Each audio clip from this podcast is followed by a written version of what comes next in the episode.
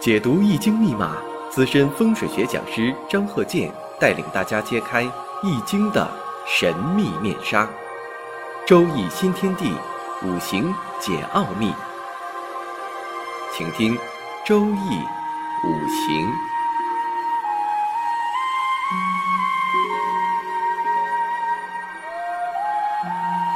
上山微电台荣誉出品。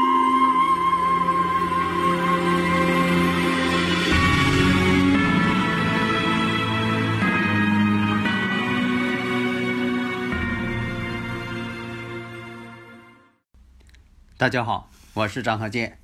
周易五行，我们下面呢看一个比较明显的例子。这个呢，五行我们看一下：丁丑、壬子、壬午、丁未，这个非常明显。那么，如果是啊男士，你像说这个生日五行前兆，那首先我们看一下丁丑、壬子、壬午、丁未。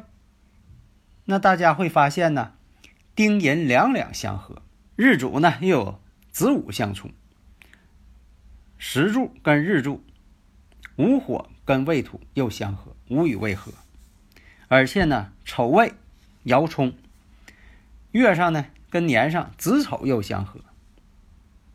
你看这种发生的这种物理变化、化学变化，它都存在了。呃，因为在古代呀，这个五行的研究呢。多是以啊男性啊为这个主体，那么呢，在古代还有这个现象。你说一个有钱人，或者是说的就有地位人，三妻四妾，他总有这种呃情况。那么现代社会呢，他就不会这样了，他不允许这种情况出现。但是呢，这个五行，它到什么时候它都有。那这个问题怎么解释呢？说到这里呀，可能大家呀也就会解释了。在这里呢，我想说一下，你像有好多的听友朋友对这个生日五行啊存在着疑问。你像说这个六十花甲子，呃，隔六十年，他这个生日五行呢就会重复一回，好像有些人就这么认为的。但是呢，我在这里说一下，第一个花甲子出现的这个生日五行这八个字，它不见得说在第二个甲子当中会出现，即便你说的又轮到一个。啊，六十甲子它会不会出现啊？有可能出现。那么呢，有的人就提出来了。那你说这个相同的这个五行出现啊？你说谁谁谁哪个这个名人也好啊？你说他这个呃生日五行在第二个花甲子，或者是一百二十年之后啊，又出现这花甲子，他又出现了啊？为什么说的没有这个呃人物再次出现呢？或者是这么一个能人再次出现呢？在这里呢，我想说一下理论上的问题。即便是第一个花甲子这个生日五行出现，第二个呢，第二个花甲子隔了六十年又出现，或者隔了一百二十年或者一百八十年又出现，那么相同这样有能力的人，他会不会再次出现呢？基本不会。我说了这个。理论之后啊，好多人呢又开始产生很大的疑问了，对五行学呢产生更大的这个怀疑。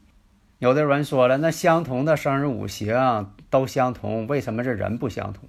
大家呢如果深入的研究一下这个生日五行学，就会发现，每个花甲子出现的这个相同的生日五行，什么不同？起大运的年限不同。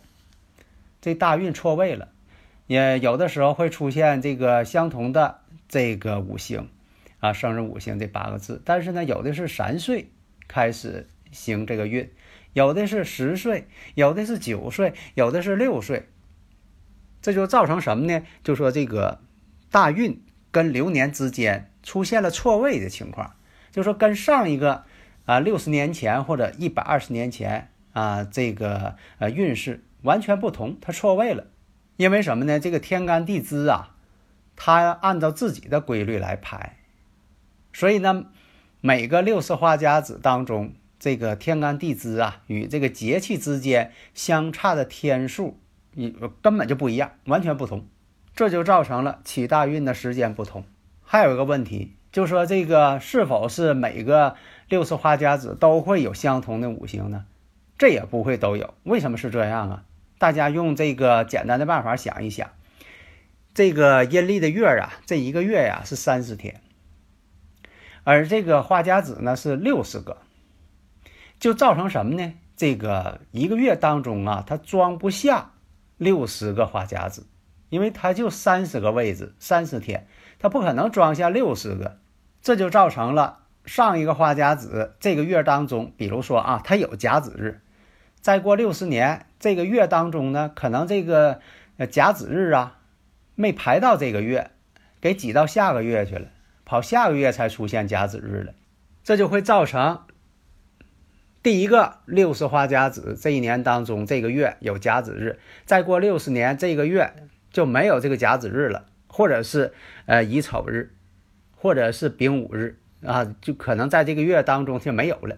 那在这个月份当中，年月日当中，它这个日子被挤出去了，那可能就造成了第二个花甲子当中呢没有这个生日五行。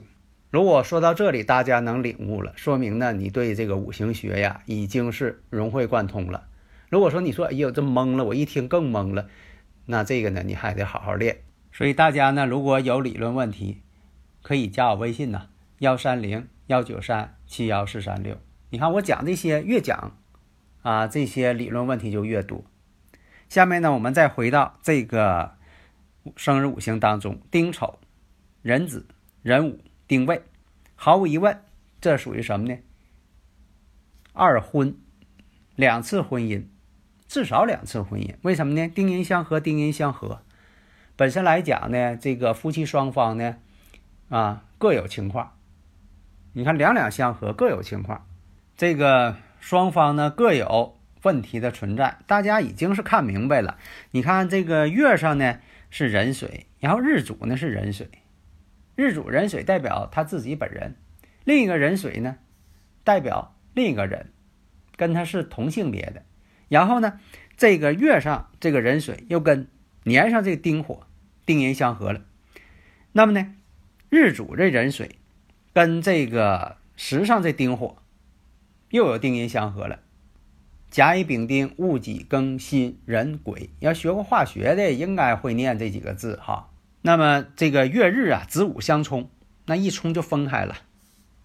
然后呢，这个日主呢，这午火呢跟时上这个未土呢又去相合去了，而且呢，这个壬午这个午火当中含有这个己土，又含有这个丁火。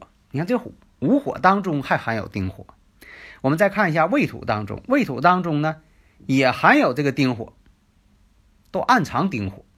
那你看，我把这个问题呢都给展开了，给铺开了，让大家呢一目了然。这个呢，我就不用说的再往下讲了，大家可能已经是明白的差不多了。如果大家在研究五行的时候发现这种情况，那你心里边就有概念了，不至于说的分析的时候啊无从下手。百年修得同船渡，千年修得共枕眠。你说两个人在一起呀，是缘分，挺不容易的。如果这种情况呢，就给自己找麻烦了。这一天生活多累呀，又得照顾这边，还得想到另一个家照顾那一边，啊，还得给人家买房子、买车，要什么给人买什么，搞得一天那个冲突不断。所以啊，要讲究啊，感情的专一，感情的稳定、和谐嘛。这样呢，大家呢都平平安安、幸福，这多好啊！希望大家呢在研究五行的时候啊，哎，对生活呢有一个认识和指导。好的，谢谢大家。登录微信，搜索“上山之声”，让我们一路同行。